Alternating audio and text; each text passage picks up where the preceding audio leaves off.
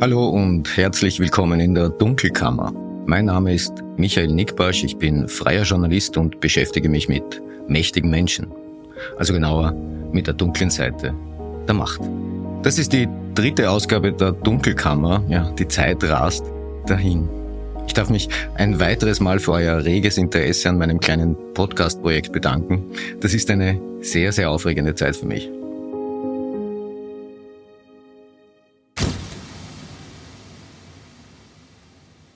Ja, apropos aufregend. Heute wird's aufregend monothematisch. Es geht um einen kürzlich verstrichenen Jahrestag und eine Affäre, die bis heute nachwirkt. Fünf Jahre Sturm auf das BVT.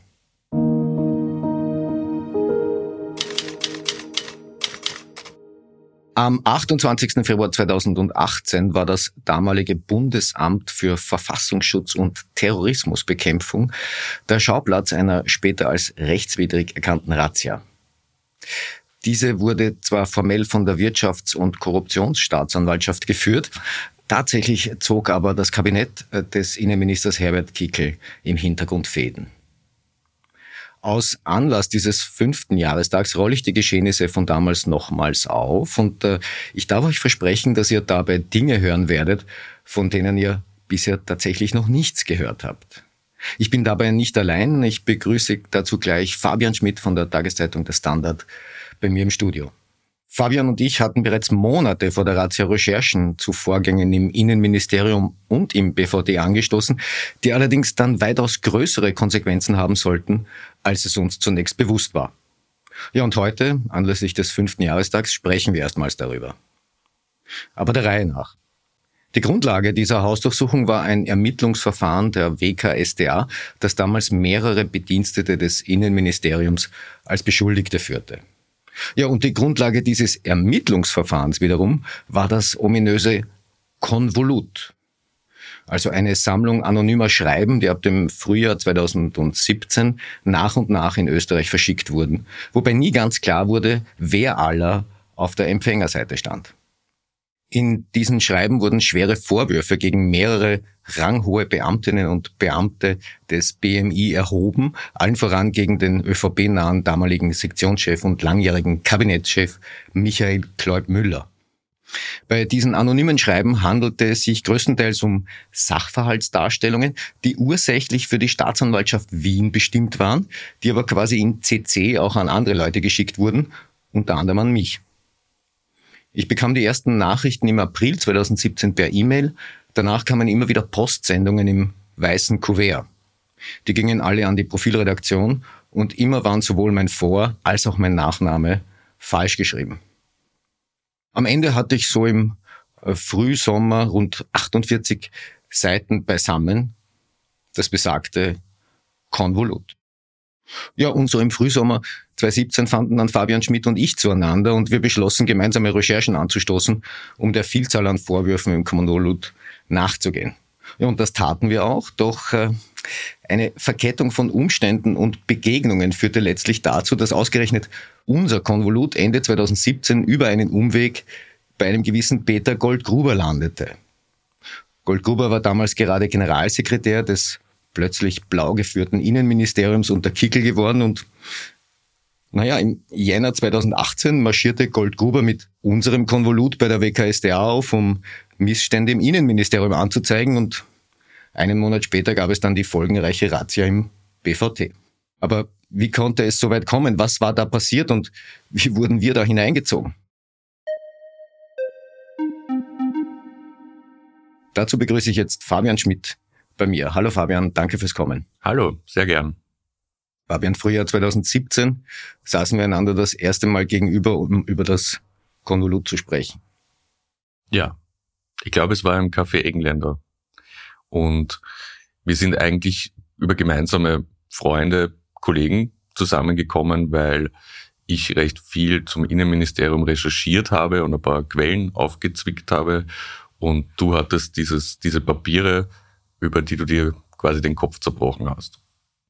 Jetzt äh, zur Orientierung vielleicht, worum es sich dabei handelte. Also es waren, wie gesagt, größtenteils Sachverhaltsdarstellungen, die auch tatsächlich äh, an die Leiterin der Staatsanwaltschaft Wien adressiert waren. Zumindest stand das so auf den Schreiben drauf. Ja, und in diesen Sachverhaltsdarstellungen wurden eine ganze Reihe von Vorwürfen erhoben gegen ranghohe Leute aus dem Innenministerium und dem BVD. Da ging es um die Veruntreuung von Quellengeldern, um behauptete politisch motivierte Ermittlungen, um problematisches Datenhandling, Geheimnisverrat, private Nebengeschäfte, Sexpartys, sexuelle Belästigung. Viel Sex. Viel Sex, es ging viel Sex. Tätliche Angriffe gegen Mitarbeiterinnen, politische Mauscheleien, Postenschacher, Bestechlichkeit, Geldwäsche. Also da war schon richtig was drinnen. Wenn man, wenn man dieser Schriftensammlung glaubte, dann war das Innenministerium quasi die korrupteste Veranstaltung der Zweiten Republik. Ja, eine spektakuläre daran war, dass so viele Namen und Strukturen vorkamen, die uns quasi nicht bekannt waren, weil man hat da nicht gut hineinschauen können vorher, in den Verfassungsschutz vor allem. Und da standen auf einmal so viele Organisationseinheiten, wer war da Referatsleiter, wer hat dieses Ermittlungs, ähm, wer hat diese Ermittlungen geführt und so weiter, dass wir schon wussten, okay, das kommt jetzt von jemandem, der sehr viel Zeit im Verfassungsschutz verbracht hat. Und deswegen waren wir auch dann so aufgeregt gewissermaßen. Zur Urheberschaft oder der mutmaßlichen Urheberschaft dieser Schriftensammlung kommen wir im Verlauf des Gesprächs noch. Ja, was haben wir dann gemacht? Wir haben das gemacht, was Journalistinnen und Journalisten tun. Wir haben angefangen zu recherchieren und es wurde sofort zach. Absolut. Also wir haben uns drei Sachen, glaube ich, rausgenommen. Ähm, vor allem diese Geschichte, dass die, dass nordkoreanische Pässe in Österreich produziert werden, dass das BVT welche abgezweigt und den Südkoreanern übergeben hat, was ja an sich schon ohne den letzten Teil eigentlich eine super Geschichte wäre, dass Nordkorea in Österreich Pässe produziert. Tatsächlich ließ Nordkorea in Österreich damals Pässe produzieren und ähm, die Recherchen zeigten sehr schnell ein grundsätzliches Problem dieser, dieses Konvoluts. In vielen, vielen, vielen Dingen war ein wahrer Kern drin. Der wurde aber ausgestattet und ausgeschmückt mit Fantasie, mit Erfindungen, mit teilweise eklatanten Falschbehauptungen, so dass wahnsinnig schwierig war herauszufinden, was daran ist publizistisch belastbar und damit verwertbar und was nicht. Genau.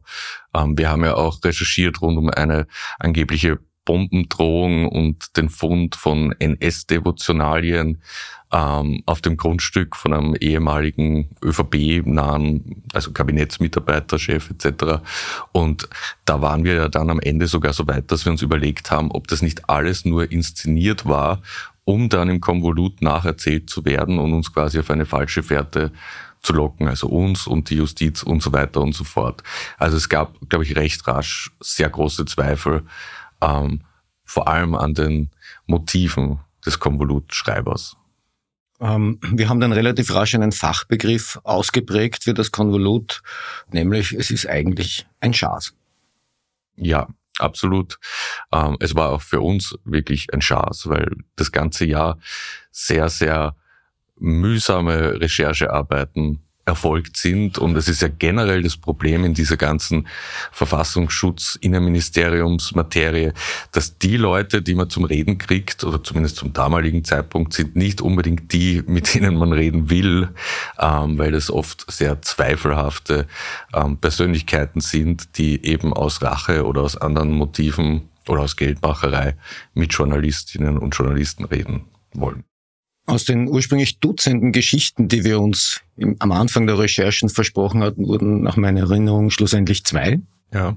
Die eine Geschichte behandelte tatsächlich ähm, die Übergabe von nordkoreanischen Passmustern an den südkoreanischen Geheimdienst durch einen Mitarbeiter des BVD, die sich allerdings völlig oder dramatisch anders darstellte als, als im Konvolut beschrieben.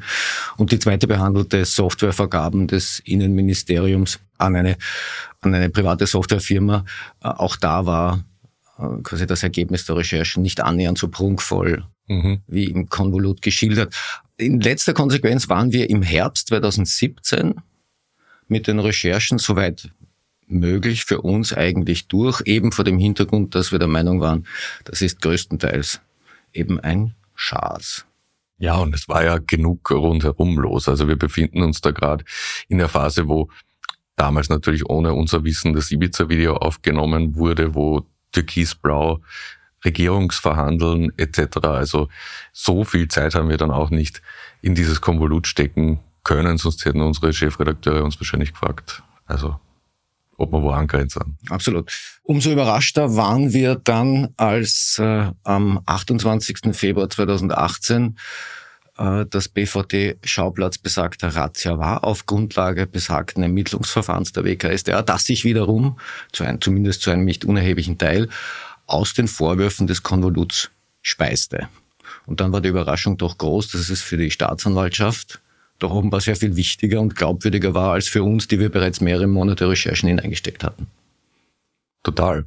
Also ich kann mich auch erinnern, dass am Tag der Razzia, also das war so eine Nachricht, die so plötzlich, die so dahin getröpfelt ist. Also es war jetzt nicht so, dass Alarm losging und wir sofort gewusst haben, ähm, dass da jetzt etwas wahnsinnig Skandalöses abgelaufen ist. Es war eher so, dass ich kann mich erinnern, dass wir telefoniert haben und ich quasi so zu dir gesagt habe, war das jetzt wegen dem Blödsinn, dass die da eine Razzia gemacht haben?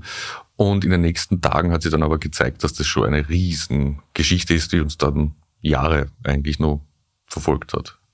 Was uns damals schon in die vergleichsweise angenehme Lage versetzte, ganz viele Recherchen bereits getätigt zu haben und also nach Menschenmöglichen sagen zu können, vieles von dem ist einfach nicht annähernd zutreffend gewesen. Also worum genau ging es bei dieser Razzia eigentlich? Ähm, die in den Tagen rundherum schossen ja die Gerüchte ins Kraut. Ich kann mich gut erinnern an einen Termin mit einer Quelle aus dem, aus dem Innenministerium, wo auch ein Kollege vom Standard dabei war, damals Markus Sulzbacher, wo zwei zentrale äh, Informationen transportiert wurden. Zum einen, da seien schwer bewaffnete Polizeieinheiten quasi ins BVD eingefallen mit automatischen Waffen und in Kampfmontur und dergleichen. Und die zweite Botschaft war, ähm, man habe auch das äh, Extremismusreferat aufgesucht, damals geleitet von äh, Sibylle Geisler, einer sehr tapferen Beamtin, die sich äh, immer sehr wehrhaft gezeigt hat gegen politische Einflüsse. Und ähm, das ergab insofern keinen Sinn, weil es keinen Verdacht gegen Geisler gab. Also ähm, zweiteres hat gestimmt, ersteres nur eben nicht. Genau, aber es hat halt also man muss sich da zurückversetzen in diese Zeit, wo ähm, erstens einmal die FPÖ an sich wieder in eine Regierung gekommen ist, nach einem Jahrzehnt, ähm, nach mehr als einem Jahrzehnt, was an sich schon Nervosität ausgelöst hat. Dann hat ähm, die FPÖ auch noch das Innenministerium bekommen und dann auch noch Herbert Kickl dort hineingesetzt. Ähm, das heißt, es waren grundsätzlich schon einmal große Teile des Landes in durchaus auch Angst, ähm, was da jetzt passiert. Und dann kommt diese Nachricht. Eines der größeren Rätsel bis heute bleibt ja, wieso die ÖVP in den Regierungsverhandlungen mit der FPÖ damals aufs, ausgerechnet aufs Innenministerium verzichtet hat. Tatsache ist, dass mit dem langjährigen Kabinettschef und Sektionschef Michael Klaud Müller ein, ein, ein schwarzer Machtfaktor im BMI saß, nicht notwendigerweise ein Türkiser. Ja, auf jeden Fall. Und im Innenministerium hat man immer sehr viel gewusst, gewusst über sehr viele Personen auch ähm, des öffentlichen Lebens. Und ähm, kann man schon vorstellen, dass für Sebastian Kurz und seine Strategen es nicht so angenehm war, da so einen innerparteilichen Gegenpol vielleicht im Innenministerium zu haben ähm, und dass man deshalb durchaus gesagt hat, okay, ähm, wir wollen sowieso auch eine rechte Linie im Außen, äh, im, im Innenministerium soll das halt die FPÖ einmal machen und dort Wirbel machen, uns ist's gleich. Zumindest hat sich das dann auch so angefühlt im Nachhinein. Aufräumen ist ein Fachbegriff, der da gefallen wurde. Zumindest taucht der Begriff im äh, Tagebuch der Staatsanwältin der WKSDA auf. Aufräumen, das sei der Auftrag gewesen, den Innenminister Kickel quasi unmittelbar nach, nach Angelobung mehr oder weniger an den neuen Generalsekretär im Innenministerium Peter Goldgruber erteilt habe. Aufräumen im Innenministerium. Das wurde später bestritten, aber es wurde zumindest protokolliert. Ja, das äh, Innenministerium aufzuräumen, auch von schwarzen Netzwerken zu säubern. Darum ging es offenbar in den Besprechungen im Vorfeld der Hausdurchsuchung. Äh, wie gesagt, ähm, äh, die Beteiligten haben das später bestritten. Darauf wurde Herbert Kickel auch 2018 noch angesprochen am Fernsehinterview mit Armin Wolf in der ZIP 2, wo es um die Hausdurchsuchung im BVD ging. Und hören wir mal rein, was Herbert Kickel darauf angesprochen damals gesagt hat. Die Staatsanwältin hat in ihrem Tagebuch notiert, dass ihr der Generalsekretär Goldgruber, ihr engster Mitarbeiter, erklärt hätte, er habe den Auftrag im Verfassungsschutz aufzuräumen. Goldgruber bestreitet das. Sie haben das heute im Ausschuss auch bestritten. Aber haben Sie eine Erklärung dafür, wie die Staatsanwältin zu diesem Eindruck kommen konnte? Ich habe manchmal das Gefühl, ich bin heute der falsche Studiogast. Und da hätten Sie die Frau Staatsanwältin einladen haben müssen. Haben wir schon häufig dann, eingeladen? Sie kann Ihnen dann erklären, kommen. wie sie zu Ihren Wahrnehmungen kommt. Aber ich habe schon mehrere Male gesagt, dass dieses Wort so nie gefallen gefallen ist. Aber jetzt machen wir mal Folgendes, Herr Wolf. Wenn das Wort so gefallen wäre, wenn jemand gesagt hätte, es soll wo aufgeräumt werden, dann frage ich Sie, was ist da eigentlich Negatives dran? Was bedeutet denn Aufräumen? Aufräumen bedeutet Ordnung machen, Aufräumen, Aufräumen bedeutet sauber machen. Das kennt jeder von sich zu Hause. Ist das so etwas Negatives? Und tatsächlich muss ja diesen... Ja, Fabian, Aufräumen kennt jeder von daheim.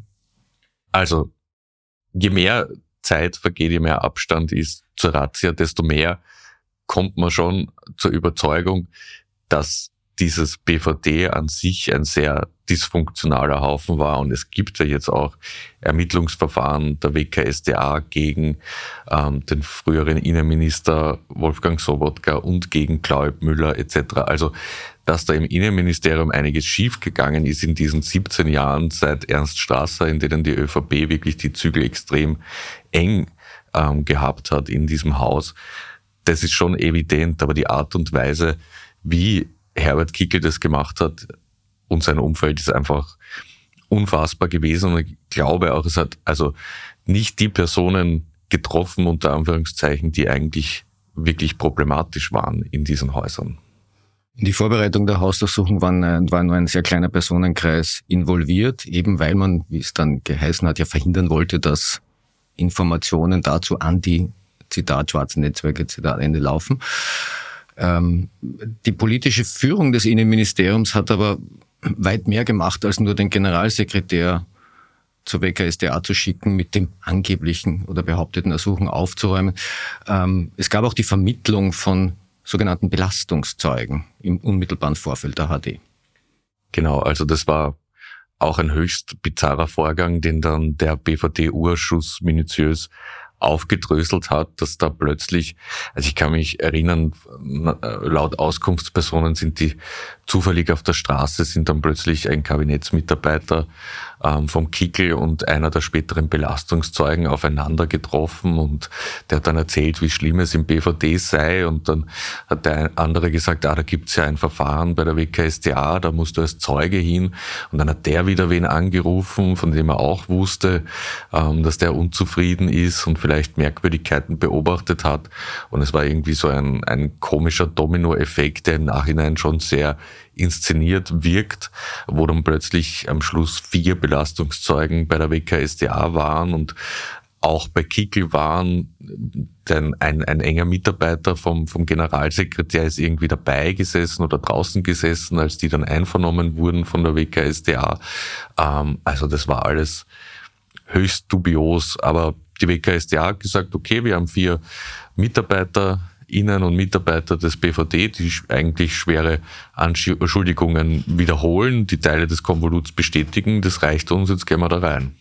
Ja, und das ist dann tatsächlich passiert. Ähm, die Wirtschafts- und Korruptionsstaatsanwaltschaft ähm, holte sich dazu äh, eine Polizeieinheit, eine Sondereinheit der Wiener Polizei, die, soweit wir das damals verstanden haben, zunächst einmal nicht für Hausdurchsuchungen gebucht wird normalerweise, ein möglicher Vorteil könnte gewesen sein, dass der Leiter des Einsatzes, Wolfgang Preisler, ein rechter Kommunalpolitiker aus Niederösterreich war, äh, dessen Empfehlung, glaube ich, über Johann Gutenus gekommen war. Der Johann Gutenus sagt, also wir wissen, dass der Johann Gutenus die Visitenkarte vom Herrn Preisler schon im Jänner übermittelt hat an den Herrn Teufel. Ähm, das war ein damals der Büroleiter vom Kickel. Und ob das etwas mit der Razzia zu tun hat, Gudenus sagt, das sei es nur um den Polizeiball gegangen. Mhm. Ja, das glauben wir jetzt. Lassen wir das jetzt einfach Absolut. Mal, einfach mal so dahingestellt. Es passierten in, in der Vorbereitung, das hat der Untersuchungsausschuss hervorgebracht, interessante Dinge, schon allein aufgrund der Kleinheit des Personenkreises.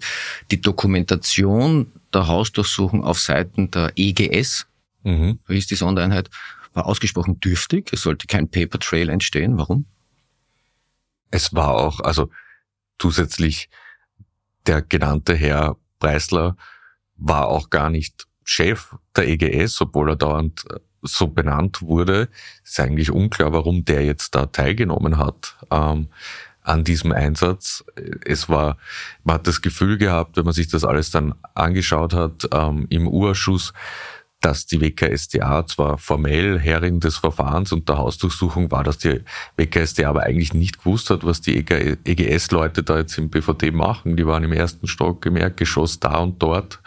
Ähm, und es klang immer nach, nach Chaos. Also das sind hochvertrauliche geheime Dokumente einfach von irgendeinem EGS-Polizisten. Ich meine, Respekt an die EGS, aber das ist nicht der richtige um geheime Dokumente durchzuwühlen, einfach um zu sagen, das kommt mit, das ist nicht wichtig. Also das war höchst absurd. Hat die politische Führung des Innenministeriums damals ein rechtsstaatliches Ermittlungsverfahren der WKStA quasi gekapert, um äh, politische Motive durchzusetzen. Herbert Kickel wurde in dem äh, ZIP-2-Interview äh, von Armin Wolf im November 2018 auch äh, darauf angesprochen. Schauen wir mal, was er da gesagt hat. Und Herr Wolf, das ist etwas, was mich insgesamt in diesem äh, ganzen äh, Bereich der Berichterstattung stört, dass man diese einfache Tatsache, dass wir eine Gewaltentrennung haben, wo ganz klar festgelegt ist, dass in einem solchen Verfahren die Federführung bei der Staatsanwaltschaft liegt, dass man das offensichtlich mit Permanenz ignoriert. Ja, was soll man jetzt dazu sagen, Fabian?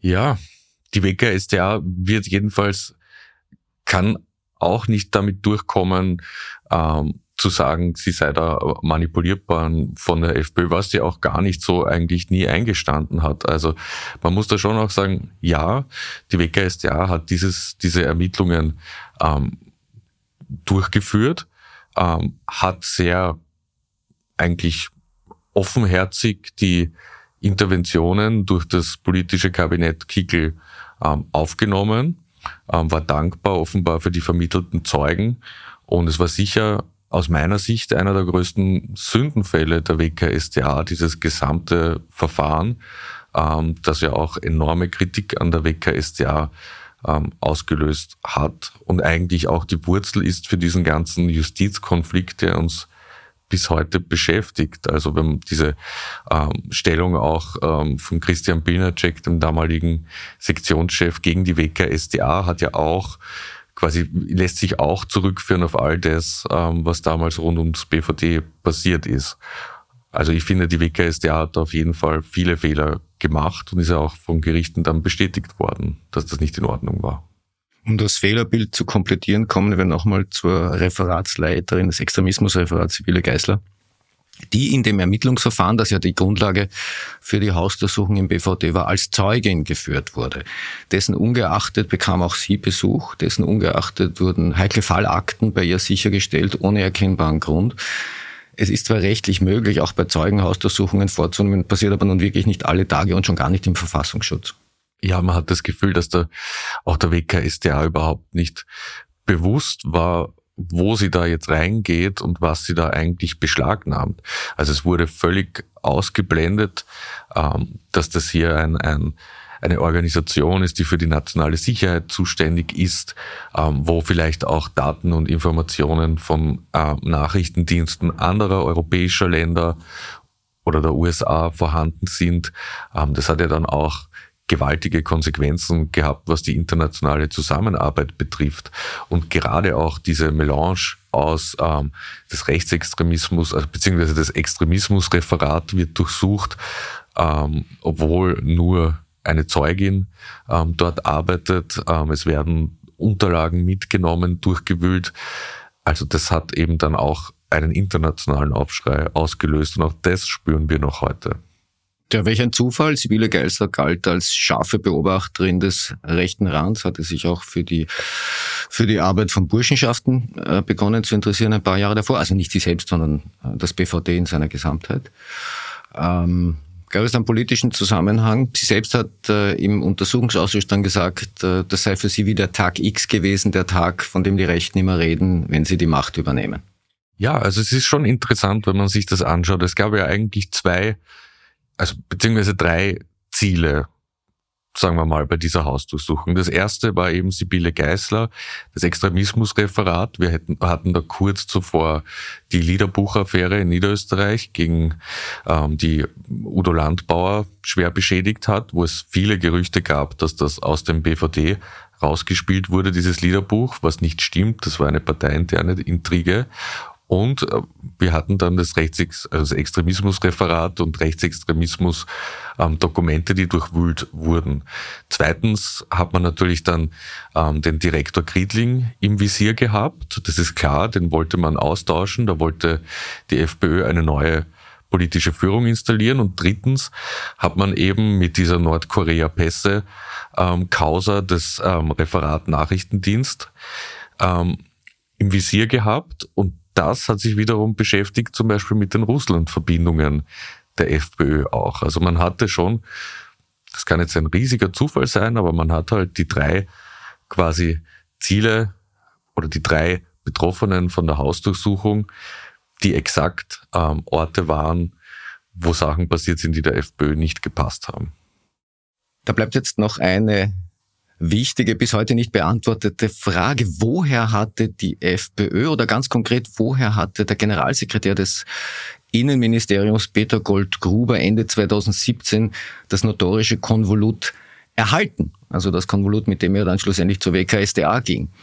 Ähm, Im BVD-Untersuchungsausschuss wurde offenbar, dass Gold-Gruber diese Sammlung von Schriften vom Wiener Rechtsanwalt Gabriel Lansky hatte, der selber eine Geschichte mit dem BVD hat und äh, das war insofern überraschend zu erfahren, als ja Lansky und Goldgruber zumindest politisch nicht unbedingt äh, ein Weltbild teilen. Ja. Gabriel Lansky ist, äh, gilt als SPÖ-nah, ein strammer Antifaschist. Gut, Peter Goldgruber ist, ähm, ist die FPÖ-Nähe ja dokumentiert. Ähm, ja, und wie kamen jetzt Gabriel Lansky und Goldgruber zusammen über einen Mitarbeiter des Innenministeriums, der den Kontakt hergestellt hat? Ich glaube, den einem Polizisten im ersten Bezirk, dem Hauptmann. Stadthauptmann, glaube ich, heißt so, oder? Stadthauptmann, glaube ich, heißt. Stadthauptmann des ersten Bezirks, der die beiden quasi miteinander bekannt gemacht hat. Und bei der Gelegenheit übergab also Gabriel Lansky Peter Goldgruber das Konvolut. Und im Untersuchungsausschuss wurde da, wurde eben auch offenbar, dass Gabriel Lansky das Konvolut selbst von einem Journalisten hatte, er nannte damals keine Namen, weil er ein Profi ist und seine Quellen schützt. So, ich denke, zum fünften Jahrestag können wir das jetzt öffentlich machen. Ähm, und ich hau mich jetzt als Quelle selbst auf den Markt. Ähm, Gabriel Lansky hatte das Konvolut, das er Peter Goldgruber gegeben hatte, von mir. Ja, du trägst schwer an dieser Mitschuld.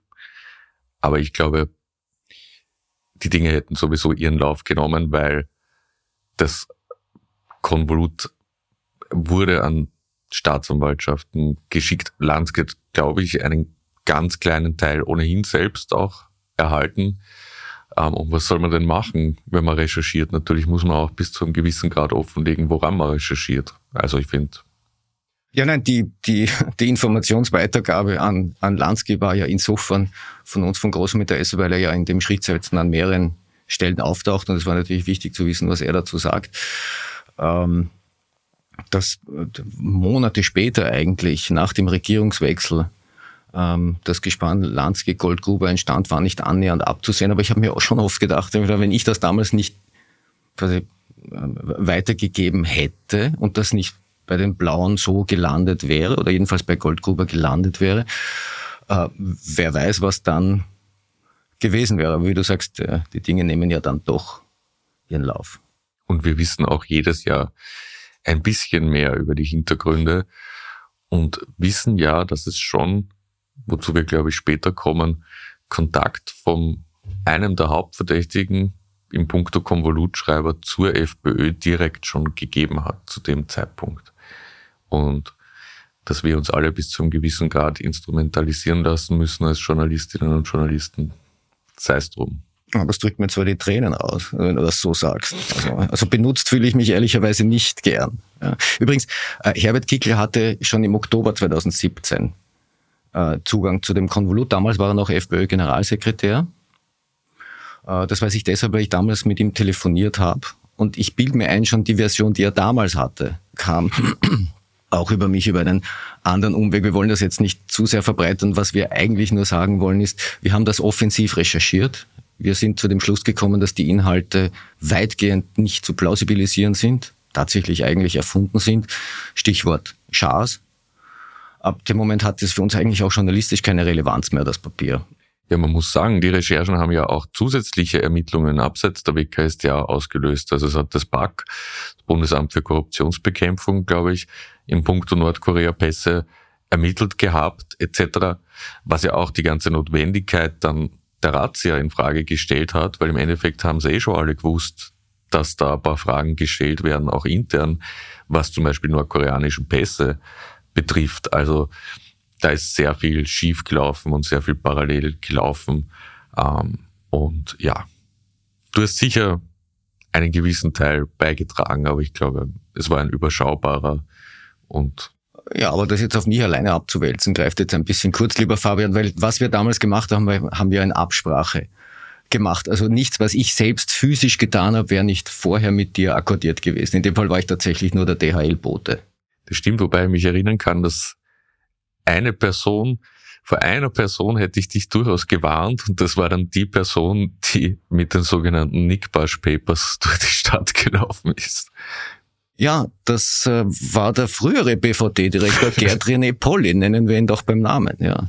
Den habe ich im Laufe der Recherchen auch angesprochen auf die Inhalte aus dem Dossier. Äh, habe das vorgelegt. Ich darf ja sagen, in dem Fall war ja ich die Quelle. Ich darf ja, mich absolut. ja selber als Quelle identifizieren. Ich muss nur meine schützen, nicht? Ähm, übrigens, Polly hat damals war fest überzeugt, dass äh, die CIA all das zusammengestellt hätte. Davon ist er meistens überzeugt, glaube ich. Ja, ja, was originell ist, weil, weil ähm, früher hat es geheißen, die Russen hätten das BVD im Griff, dann hat es geheißen, die Amerikaner hätten das BVD im Griff. Äh, nichts davon ist tatsächlich jemals bewiesen worden. Und Polly hat ja auch dann die FPÖ beraten während der Regierungsverhandlungen im Sicherheitskapitel. Das heißt, ein weiterer Weg, wie die Nickbash Papers zur FPÖ gelangt wären und zeitweise hieß es ja sogar, Bolli wäre, würde Innenminister für die FPÖ werden. Ähm, also ja, es war schon durchaus ein Thema in der Stadt. Ich kann mich auch erinnern, es gab dann eine parlamentarische Anfrage sogar der SPÖ im Herbst zum Thema ähm, eben Stift Adaka, das war diese Bombendrohung mit den NS-Devotionalien. Also es lag schon in der Luft durchaus, dass dieses Konvolut gibt. Dass du jetzt Nick bei Papers genannt hast, ja. aber ich bleib dabei, es war trotzdem ein Schatz, auch wenn es jetzt meinen Namen trägt. Ja, sicher. Aber irgendwie bin ich trotzdem froh, dass wir es gekriegt haben, weil ähm, es war schon ein wilder Ritt seither. Ähm, und ich glaube, trotz allem war es sehr wichtig, das BVT sich einmal anzuschauen und genau zu prüfen, was die dort eigentlich machen. Aber es ist natürlich mit vielen persönlichen Tragödien auch verbunden gewesen. Also gerade was die Personen betrifft, die eigentlich meist sehr ungerechtfertigterweise ins Visier auch der WKSDA geraten sind. Das Ermittlungsverfahren lief einige Jahre. Ähm, es gab schlussendlich auch einen Strafprozess, korrigiere mich. Bislang, ja. Und der endete mit einer Freispruch. Freispruch. Ja. Rechtskräftig, nicht rechtskräftig. Wir haben das. Ich glaube, es ist, es ist rechtskräftig, aber auch, auch hier haben wir das, was der Herr Strache ja so beklagt, dass die Leute natürlich auf ihren enorm hohen Anwaltskosten ähm, sitzen bleiben, sowohl bei der Person, die freigesprochen wurde, also dem Referatsleiter Nachrichtendienste, als auch bei all den anderen, gegen die ermittelt wurde. Wenn eine Einstellung passiert, kriegst du ja gar nichts. Mhm. Ähm, und das ist halt natürlich schon das Triste, auch wenn es teils amüsant ist, was da passiert ist, teils erschreckend. Ähm, was bleibt, ist für diese Personen, dass das natürlich massiv in ihr Leben eingegriffen hat. Ähm, und ja. Die Hausdurchsuchung, das Ermittlungsverfahren wirken bis heute nach. Letztlich waren sie ein Baustein zur Reform des Verfassungsschutzes, ein, ein wesentlicher, aber nicht nur, denn es laufen ja im Umfeld nach wie vor allerlei Ermittlungen. Unter anderem geht es ja um die Frage, wer hat das denn jetzt tatsächlich zusammengestellt, geschrieben, auf die Reise geschickt. Einerseits geht es da um das Delikt der Verleumdung, okay, aber es geht natürlich andererseits auch um den möglichen Verrat von Staatsgeheimnissen, sofern denn da jetzt irgendwas wirklich stimmte da drin, nicht? Das ist ja nach wie vor alles nicht final geklärt. Äh, es gibt zwei Namen, die im Zusammenhang mit der Autorenschaft des Konvoluts genannt werden. Der eine ist ein früherer Abteilungsleiter im BVT, wir nennen ihn Martin Weiß. Mhm. Er bestreitet. Also er heißt doch so. Ja, ähm, er bestreitet, er heißt tatsächlich so, ist kein Deckname. Er bestreitet ähm, jede Beteiligung daran. Und der zweite heißt Digisto Ott. Auch er ein Beschuldigter, auch er bestreitet jede Involvierung in die Übermittlung dieses Konvoluts, wenn ich es richtig überblicke. Ja, also eigentlich war es so, es war dann der Untersuchungsausschuss, ähm, der direkt eingesetzt wurde nach der, nach der Razzia, der auch sehr interessant war. Also ich meine, da haben wir ja zwei Tage die Woche, glaube ich, fast ein Jahr miteinander verbracht und dann ist eh alles krachen gegangen wegen dem, wegen des Ibiza-Videos. Und dann war einmal ein bisschen Ruhe davon und wir haben so ab und zu einen Gedanken gehabt ans BVD, aber keine große, die Obsession ist fast ein bisschen geheilt worden in der Zeit. Und dann kam plötzlich Wirecard. Und völlig unvermittelt hat diese Wirecard-Affäre wieder extrem viele äh, Fährten gelegt in der, in der BVD-Affäre. Und ich kann mich erinnern, kurz bevor Wirecard zusammengebrochen ist, haben wir ein Dokument erhalten, das haben wir schon ähm, erwähnt, wo Chats von Johann Gudenus, also rechte Hand von HC Strache damals ähm, drinnen sind und da kam die ganze Zeit ein Jan aus dem BVD vor. Und wir haben ja einen ziemlich guten Einblick gehabt, wir haben schon ein paar Quellen dann quasi kultiviert gehabt im BVD und haben alle gefragt, wer ist der Jan? Und niemand hat gewusst. Es gibt keinen Jan im BVD. Wir haben sogar den Direktor damals dann quasi undercover oder äh, heimlich getroffen in der Lounge vom Marriott ich Hotel. Mich, ja, und habe gesagt, ob er in der Telefonliste nachschauen kann. Wer ist der Jan? Ja, es, es, er hat nachher, es gibt keinen Jan ähm, im BVD und es war dann, glaube ich, die, die Kollegin Dahlhammer, die Chefredakteurin jetzt beim Profil, die in der Presse dann diese Wahnsinnsgeschichte geschrieben hat, der Jan aus dem BVD ist Jan Marschalek. Genau. Jan Marschalek, Wirecard-Vorstand, nach wie vor auf der Flucht. Wirecard 2020 zusammengebrochen. Äh, Jan Marsalek, ein, ein, einerseits ein Manager, andererseits auch ein Privatagent, ein ja. mit besonderen geopolitischen, strategischen Interessen, der rund um sich eine Community von aktiven ehemaligen ja. Geheimdienstmitarbeitern geschaut hat. Ganz besonderen Mitarbeiter, nämlich Martin Weiß, dem ersten Belastungszeugen. Ganz genau. Ähm, zwischen Masalek und der BVD HD mag jetzt kein unmittelbarer Zusammenhang bestehen, aber die einfach weiterlaufenden Recherchen haben dann gezeigt, dass äh, die Verbindungen von Masalek ins BVD sehr interessant waren. Denn sie liefern Hinweise darauf, dass es da eine Art privaten Nachrichtenhandel gegeben hat im BVD, wo einfach Mitarbeiter Informationen, auf die sie zugreifen konnten, geheim oder nicht, äh, an Dritte verkauft haben sollen, angeboten haben sollen. Jetzt ist eigentlich der Moment, wo du deinen Zuhörerinnen und Zuhörern sagen solltest, sie sollen ein Blatt Papier nehmen und einen Stift und beginnen mitzuzeichnen, weil sie niemand mehr auskennen wird in zehn Minuten. Aber meinst du? Ich glaube schon. Also man kann ja sagen zum Beispiel die Anekdote, dass Marshall vor Brokern in London mit dem Novichok-Dokument ähm, gewachtelt haben soll. Also dieses Dokument, das ähm, für die Vergiftung von Sergei Skripal und seiner Tochter benutzt wurde in Salisbury, vermutlich russischen Anschlag. Dieses Dokument soll aus dem österreichischen Außenministerium stammen. Und zwar wird da verdächtigt der Generalsekretär Johannes Peterlik. Und dessen Frau hat ja im BVD gearbeitet und war die zweite Belastungszeugin. Du hast jetzt aber eigentlich die eigene Komplexität angekündigt, indem eigentlich, du empfohlen ja. hast. Also nehmt euch diesen Stift noch her. Es ist jetzt der erste Versuch, mal ein Netzwerk in, in Akustik zu übersetzen. Nicht? Wir haben ja tatsächlich keine Möglichkeit, das schriftlich ja. jetzt und hier zu machen. Äh, andere Fährte, auch interessant. Ähm, Wirecard und Masalek unterhielten über mehrere Jahre enge geschäftliche Verbindungen äh, zu zwei Leuten, die wiederum im Kabinett Straße eine Vergangenheit hatten, nämlich Christoph Ulmer und Thomas Tach mhm. zwei Unternehmer.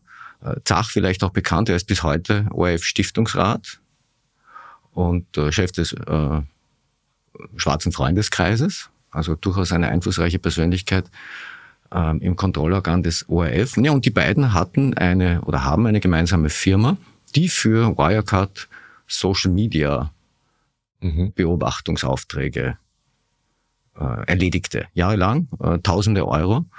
Ähm, das ist äh, von der Zusammensetzung des Netzwerks einfach wahnsinnig interessant, weil wir an ganz verschiedenen Stellen auf die immer gleichen Leute treffen. Absolut. Ähm, auch was diese Libyen-Kiste betrifft, ähm, wo ja auch die Vermittlung aus diesen Kreisen quasi stammt, von diesem ähm, quasi Migrations- und Fluchtexperten, der dann mit Marschalek zusammengearbeitet hat. Ähm, eigentlich um eine Zementfabrik zu schützen um, und zu entminen. Und der Migrationsexperte sollte halt dafür sorgen, dass da in der Region ähm, quasi die Entwicklung, der, der Lebensstandard gehoben wird etc. Und laut seinen Erzählungen ist er dann im Laufe der Zeit drauf gekommen, dass Marschalek da eigentlich eine russische Miliz aufbauen wollte und die Flüchtlingsströme kontrollieren wollte, die über Libyen nach Europa kommen.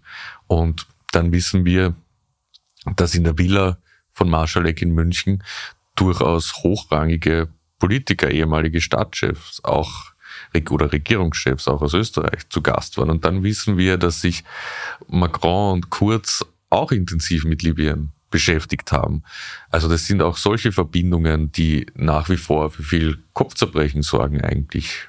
Also ist das alles Zufall oder eben nicht, weil es doch die, die es gibt die Punkte, die sich verknüpfen lassen im Umfeld und so weiter.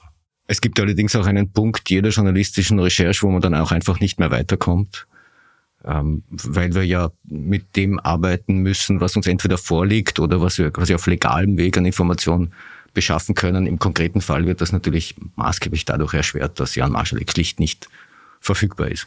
Ja, wobei man sagen muss, dass schon so alle drei bis sechs Monate tröpfelt schon irgendwas plötzlich ein, was uns wieder also es ist der, die BVD-Affäre ist quasi der perfekte Dealer, immer wenn man es geschafft hat, loszukommen, von dem allen kommt wieder irgendetwas und man ist komplett abhängig und drinnen wieder.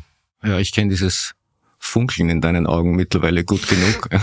Die Botschaft ist, wir sind noch nach wie vor nicht am Ende mit diesen Recherchen. Und ich gehe mal davon aus, dass wir bei äh, nächster Gelegenheit noch den einen oder anderen Aspekt herausarbeiten werden. Ich glaube, für heute machen wir mal Schluss. Lieber Fabian, danke fürs Kommen. Sehr gern.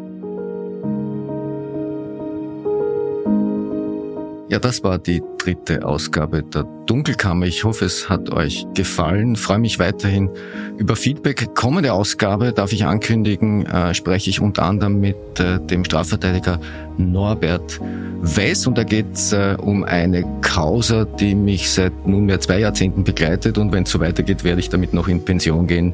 Die Causa Karl-Heinz Gasser. In diesem Sinne bleibt mir gewogen. Ihr hört von mir.